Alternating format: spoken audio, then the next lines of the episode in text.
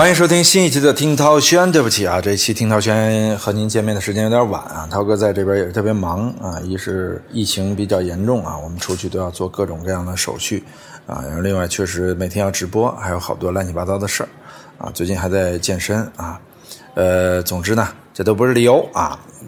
当然了，有人说这个晚一点是不是可以赶到一些时事性的话题啊？确实，现在啊，时事性话题当然就是，呃，俄罗斯和乌克兰的这个纷争。但是呢，本着这个不涉及政治和战争的原则啊，咱们听涛轩节目就不聊这些，因为这些啊，都属于是国家大事、世界大事啊，自有历史去评判啊。但是希望所有人啊，全人类在呃这个大波动底下都能平平安安的。和平，我觉得才是呃我们所有人都会去期盼的，好吧？我们来讲今天的话题。今天的话题呢，其实我还是觉得把一个老话我们新说吧。说说谁呢？说说前一段时间，也就冬奥会期间特别火的谷爱凌吧。啊，这个谷爱凌其实打破了所谓中国体育奥运健儿的很多的先例啊。一她算是一个混血外加有规划性质的这样的一个运动员。另外呢，它代表着中美融化的一种融合啊。其实这样的人群在世界上现在很多，因为随着中国呃大量向外移民和出海创业，包其实很早前，包括李小龙啊，他的爸爸就是当年把他送到了美国，都是在美方美式文化基础上成长起来的这样的优秀的年轻人啊，就他们其实代表着这样的一个华人群体。啊，再加上他们如果没有改国籍或者拥有中国籍的话，他们就会成为一个特殊的群体。包括中国足球也是，前段骂的特厉害，也是因为用不用规划这件事儿啊。所以谷爱凌呢，她其实代表着新时代中国和新时代中国体育的一种模式和方向啊。所以我觉得这个事儿挺逗的。另外再加上谷爱凌的这个出身啊，谷爱凌可以说是出身于富门啊，她不是寒门啊。另外一位叫范可新啊。他是出身于寒门，但是结果这富门和寒门，啊，都出了贵子啊，这也是打破中国体育原本的一个格局啊。原来中国的体育奥运健儿啊，包括这个，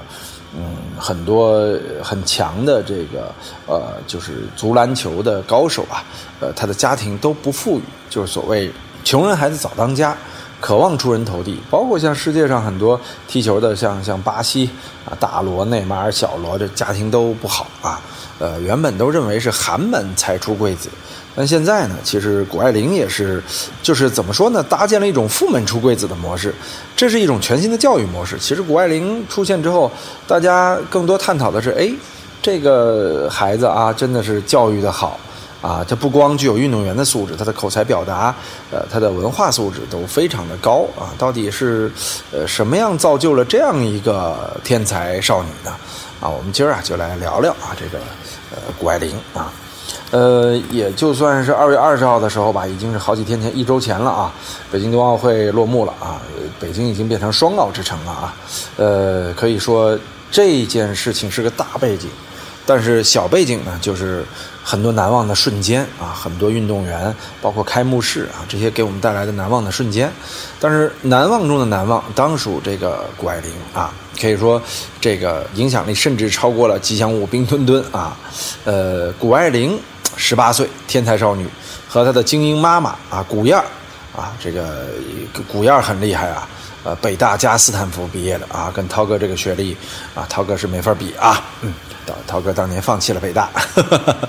哎，这个谷爱凌可以说创造了很多以前奥运会不具备的话题属性，包括她的成长啊，有点像这个漫威里边的美式英雄成长记啊，呃，嫁接在了一个中国的奥运金牌上，所以这就是非常好玩的一件事儿啊。啊，当然了，呃，三千米接力铜牌里边范可新啊。这寒门出身的啊，家里人是靠修鞋维持生计的，这个故事啊，就特别中国的励志故事啊，就是寒门出孝子，寒门出高手啊，鸡窝里飞出金凤凰。你看这两种模式啊，是今年冬奥会给我们带来的一个非常新鲜的样态啊，也值得我们去深深思考啊。我们来说说谷爱凌吧，呃，谷爱凌呢，算是现在自由式滑雪里边的顶级选手了。他是零三年出生的啊，那年涛哥刚刚大学毕业，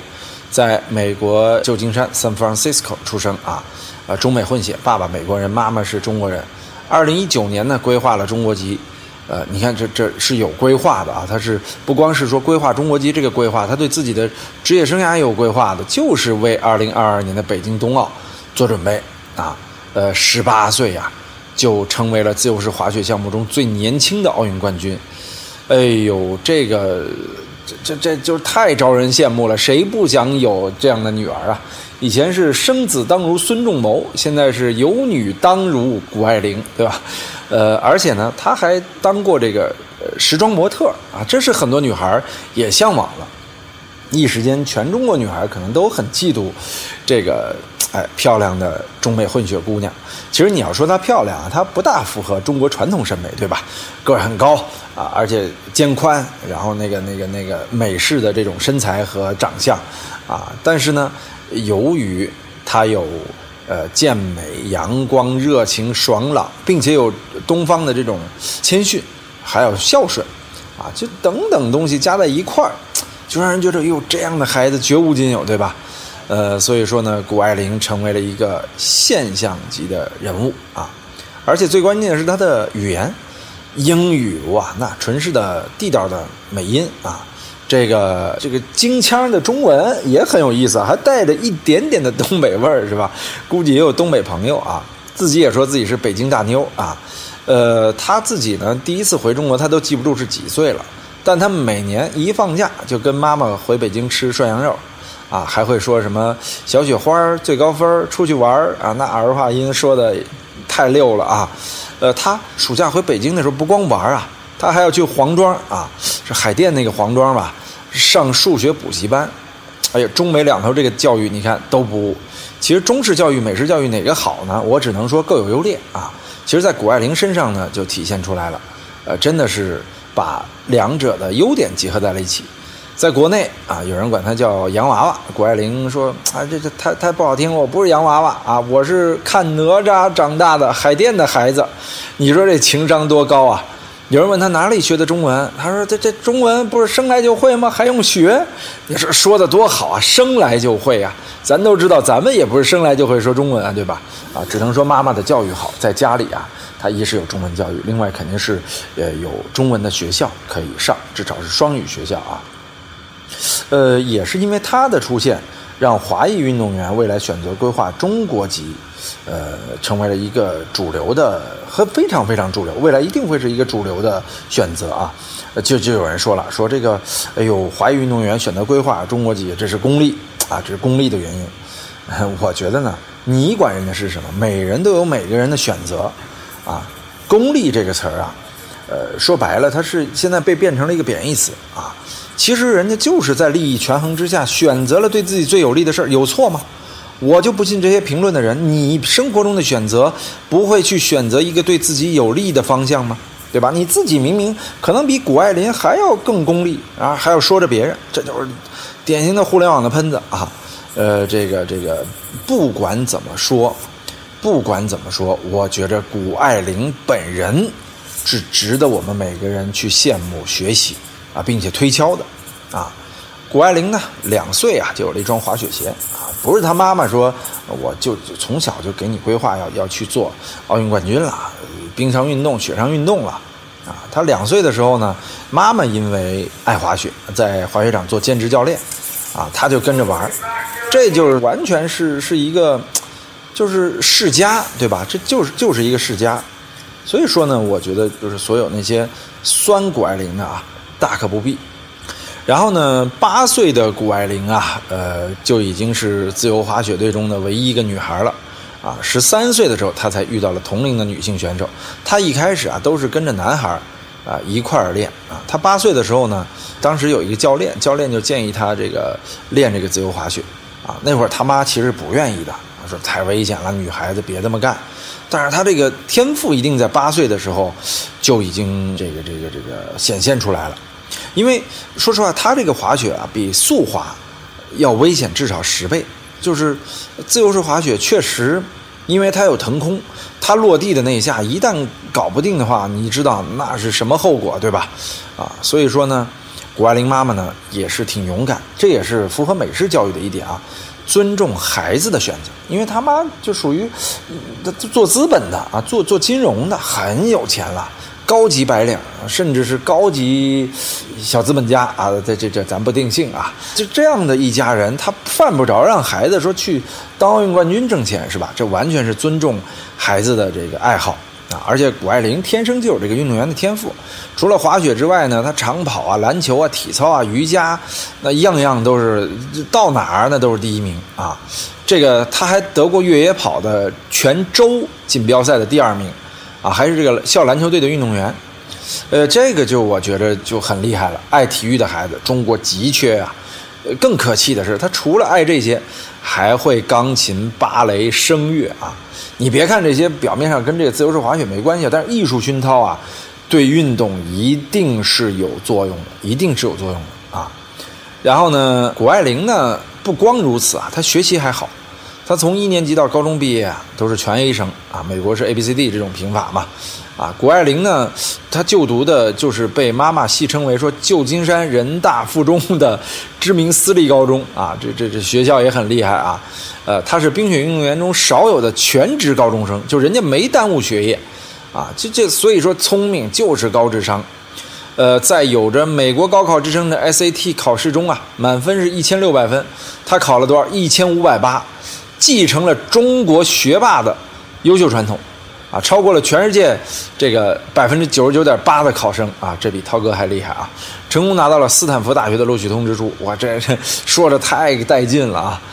谷爱凌呢，这个一方面呢跟她这个中式的教育有关，另外一方面呢也跟她的天赋确实有关系，有关系，而且他还中国去补课，你说这妈妈。真的是这这孩子怎么管呢？这大家都说哟，这古燕太厉害了，怎么管的？当然，孩子天赋也是很重要，教育也一定好，啊，他其实呢只有一米六八，今年十八岁，只有一米六八，但是你会感觉啊，他像是一个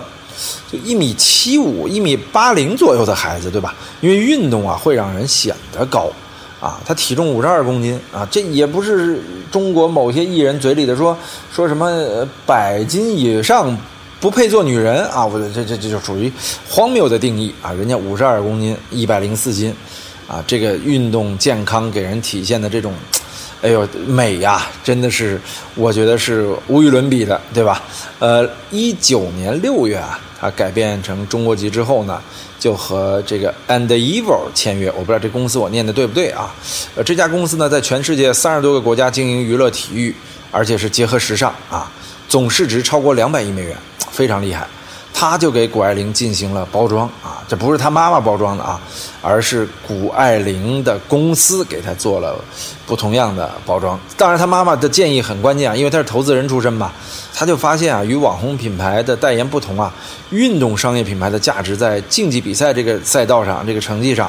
呃，运动员的巅峰和巅峰之后差别特别大啊，所以说呢，他四月份就决定和这个 And Ever 解约了。魄力大吧？全球最大的一个公司，他就解约了啊！所以谷爱凌妈妈是有自己的这个盘算的，而且她也意识到自己女儿在二零二二年会取得什么啊！二零二一年呢，她在世锦赛就拿到了很多个金牌啊，单个广告代言费用呢就已经突破了一百五十万美元啊，超过了二十五个国内外知名品牌的代言，让她身价早已经破亿了啊！这十七岁的小女孩当年啊，哎呦，这奥运金牌完了之后，她至少破十亿。可能还不止啊！哎呀，这个奥运金牌啊，让他的一条广告代言费用保守不会低于二百五十万美金，差不多相当于一千五到两千万人民币。哎呀，这个就五条广告一个亿啊，就是这么厉害！而且很多广告它它不止这个钱，不止这个钱啊。作为一名这个中美混血呢，他确实让妈妈和他一起一下子哇上了热搜啊！有人就说谷爱凌怎么养出来的？还有人说，哎呦，看看她的家境。啊，咱培养不出这样的孩子，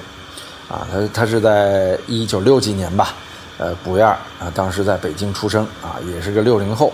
啊，这古燕的父母呢就热爱运动，父亲曾经是这个足球运动员，啊，这个姓古的，我说实话我也不知道是谁啊，啊，母亲呢，呃，除了当篮球运动员之外，也擅长绘画、钢琴、游泳、滑雪，你看这是遗传啊。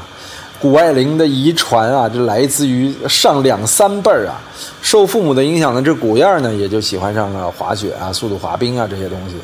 啊，这你知道运动对一个人来说有多重要？我就所以说，我说现在中国你没有体育，你现在孩子就不行啊！哎呀，这你学那些奥数什么有什么用啊？光学钢琴舞蹈有什么用啊？体育中间给你带来的坚韧，那种不卑不亢的那种性格，这是其他带不来的，这是最好的教育之一呀！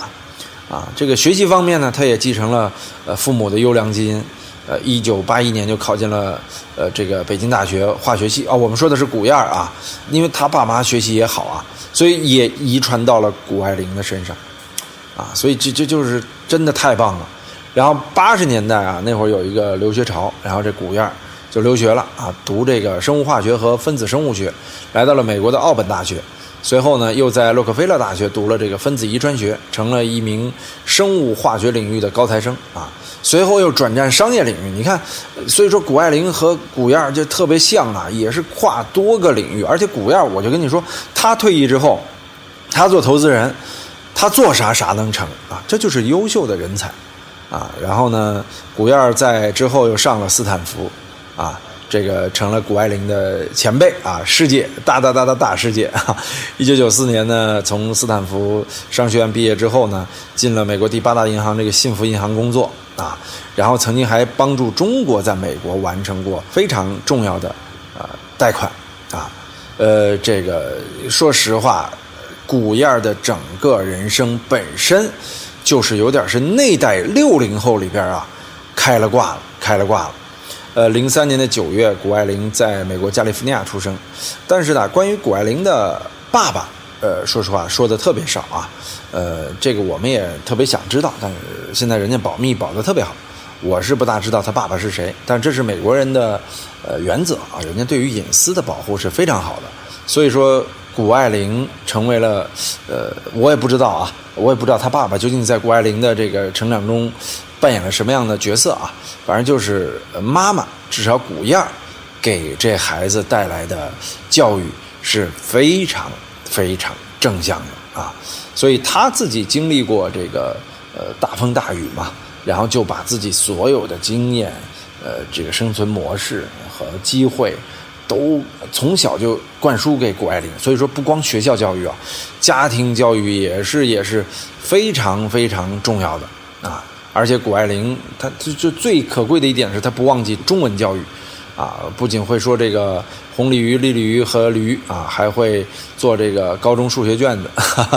而且这真的是真的是，就就是很逗，就这孩子的经历很逗，说起来特别可爱。所以谷爱凌啊，一下子中国至少我觉得两三亿老母亲吧，都想要这样的呃女儿啊，两三亿小伙吧，都想找这样的女朋友啊。这个就一下子变成了一个大众情人了，啊，这是谷爱凌啊，这真的是一个，就是奥运会给我们带来的一个全新的，跟当年刘翔和姚明火爆程度差不多的这样的一位超级巨星，而且中国太久没有出过这样的超巨了啊，啊，随着中国体育教育的哎落后啊，或者说滞后啊，咱们自己已经培养不出自己的明星了，这只能规划了啊。好吧，我们再说另外一个啊，另外一个刚才我们提到的范可新啊，这是通过奥运会、通过运动改变命运啊。这个二零二二年，也就是二月五号啊，一个月前吧，啊，不到一个月前，呃，在北京冬奥短道速滑男女两千米混合接力中，范可新和曲春雨、任子威、武大靖和张雨婷组成的中国队是两分三十七秒三四八获得了金牌，这也是中国代表团本届冬奥会的首枚。金牌啊，呃，所以说范可新呢也成为了大家非常关注的一个就是女孩她是出生在黑龙江的七台河，生日是九三年的九月十九号。她比谷爱凌其实是大了十岁，大了十岁。但是从这个小城里边，七台河是非常小的一个城市啊，走出，然后家里呢当时真的穷，是做生意赔钱了，父母怀里就剩三百块钱，啊，花了一百三租了一间六平米的铁皮房。啊，这么苦的情况之下，把他培养到大，而且在这种苦的情况之下，还是给他报了舞蹈班，啊，这当时，啊，班里要收一百五十块钱的服装费，他都交不起啊，啊，然后呢，后来因为他的这种协调性和运动天赋，被运动队这个选去了。但是选去之后，我们知道啊，这个滑冰啊，尤其速滑，伤痛特别多啊，那那经常是擦伤淤青，甚至断腿，甚至划伤太多了啊。所以当时他妈妈呢就想让他别做这个了，但是范可新说不，我希望能够用这个自己的努力来改变人生。啊呃，一零年的时候，十七岁就被招进了国家队，但你要知道，短道速滑，嗯，说实话，竞争也是非常激烈，而且中国的短道速滑，嗯，其实受韩国呀、受欧美的呃压制也是挺大的啊，因为他们的运动条件和训练条件都比咱们要好啊。但是呢，就是通过这么多年的努力，他终于实现了奥运金牌的梦想啊。十七岁，其实他就在一一年三月的这个英国短道世锦赛上拿过一次冠军，呃，一战成名。但是奥运会啊，就是就是说实话，呃，更难啊，所以他一直在等啊等啊等啊，终于终于到了这个这个北京奥运会，实现了自己奥运金牌零的突破。因为之前我们说过，受到各国的这种压制啊，包括这个就裁判啊各种问题啊。包括徐梦桃，另外一个他他偶像是梅西嘛，啊，因为也是这偶像是梅西，所以我们也在运作弄一件梅西签名球衣送给徐梦桃，啊，这个也是一个寒门冠军啊，我们就呃说实话呃不这个细分析徐梦桃了，因为大家也都非常知道徐梦桃从烧烤摊儿走出来的女孩啊，然后也是无数的伤病，家里也是就算是平民阶层吧，啊，最后能够成功。真的是，嗯，很让人钦佩，啊，他们虽说一个寒门，一个富门，但是有一点共同的，就这些人都格外努力，他们付出了普通人所完全不具备的这样的努力能力啊，呃，有人就说这个谷爱凌，这这酸谷爱凌啊，说我要有你这样的家世，我也能成你，哼，呃，凡是这样说的人，涛哥话百分之百放在这儿了，他们一事无成。啊，别说是成谷爱凌，他哪个行业他都做不出来，永远给自己找理由、找退路，永远看着别人优点长处，啊，羡慕别人，说是嫉妒别人光鲜一面的人，他永远成功不了。所以说，谷爱凌的出现呢，给了我们很好的一个启示：以后富家孩子，你也别拿生活太好做理由，只是因为你不努力；穷人家孩子也别拿自己生活太差做理由，只是因为你不努力。所以我们得出的一个结论啊，就是不管你从事什么行业，首先啊，打铁还需自身硬啊，你自己得有一个非常强硬的、努力的性格，并且有一定的天赋啊，自己是这块料，并且付出十足的努力，你才能成。很多人都是在努力到一定程度上，他放弃了，真的，往往成功就在你咬咬牙坚持一下的那一刻就到来了。不管是刘翔还是姚明，他们都是在天赋和努力基础上，呃，完全达到了自己的百分之百，才能出来。少一丝少一毫，可能都不是今天的境地。所以这就是竞技体育给人带来的。其实竞技体育对人生的启发是非常多的，啊，这就是我们说，哎，中国现在体育课是最不受重视的，啊，教育德育体育，或者说智育德育体育构成了教育，对吧？现在中国智育，咱们有高考。高考不算是特别成熟的考试制度啊，但是确实是适合目前中国的，呃，制度啊，最适合的，啊，这所以说智育这块咱们尚且有一个相对，呃，完善的制度啊，但是德育，说实话，我觉着随着这几年拜金主义的产生，啊，把王思聪叫全民老公，啊，把这个很多有钱人，呃，这个有颜人当成自己的偶像，所谓是颜值即正义嘛，啊，很多帅哥犯了罪，一堆。女粉就说啊，他他没罪，啊，其实价值观已经到这种程度了。你说这个德育教育我们做得好吗？我们还是要深深的反思。尽管我们的中宣部啊，我们各个层级已经非常好的去控制德育教育了，但是德育教育真的是一个难题，大难题啊。那体育教育呢？就中国足球现在的成绩，足以说明中国的体育教育现在确实较二三十年前已经落后了一大截了，咱们是倒退的。啊，尽管咱们做了职业化，但所有东西都以物质优先，啊，所以说最后体育在中国是非常缺失的，没有体育团队协作呀，啊，包括自身的身体素质啊，各方面其实都会落后很多很多啊。你就看谷爱凌，如果没有体育，她不会有如此强大的一个魅力。有人说她是夺了奥运冠军才有魅力的，别的不说，咱们假使啊，谷爱凌根本就没有夺这奥运冠军，她只是就热爱滑雪。就你生活中遇到这样一个女孩，她是不是也是很有魅力的？她不是魅力值能够超过百分之九十八以上的女孩呢？是不是？其实体育是能赋予人不同样的魅力啊！所以这就是我们说的啊，就是呃，如果您想让您的孩子好，一定要把体育放在他教育中，甚至是第一位！不是让他去拿奥运冠军，而是培养他的这种精神，培养他的这种协作能力。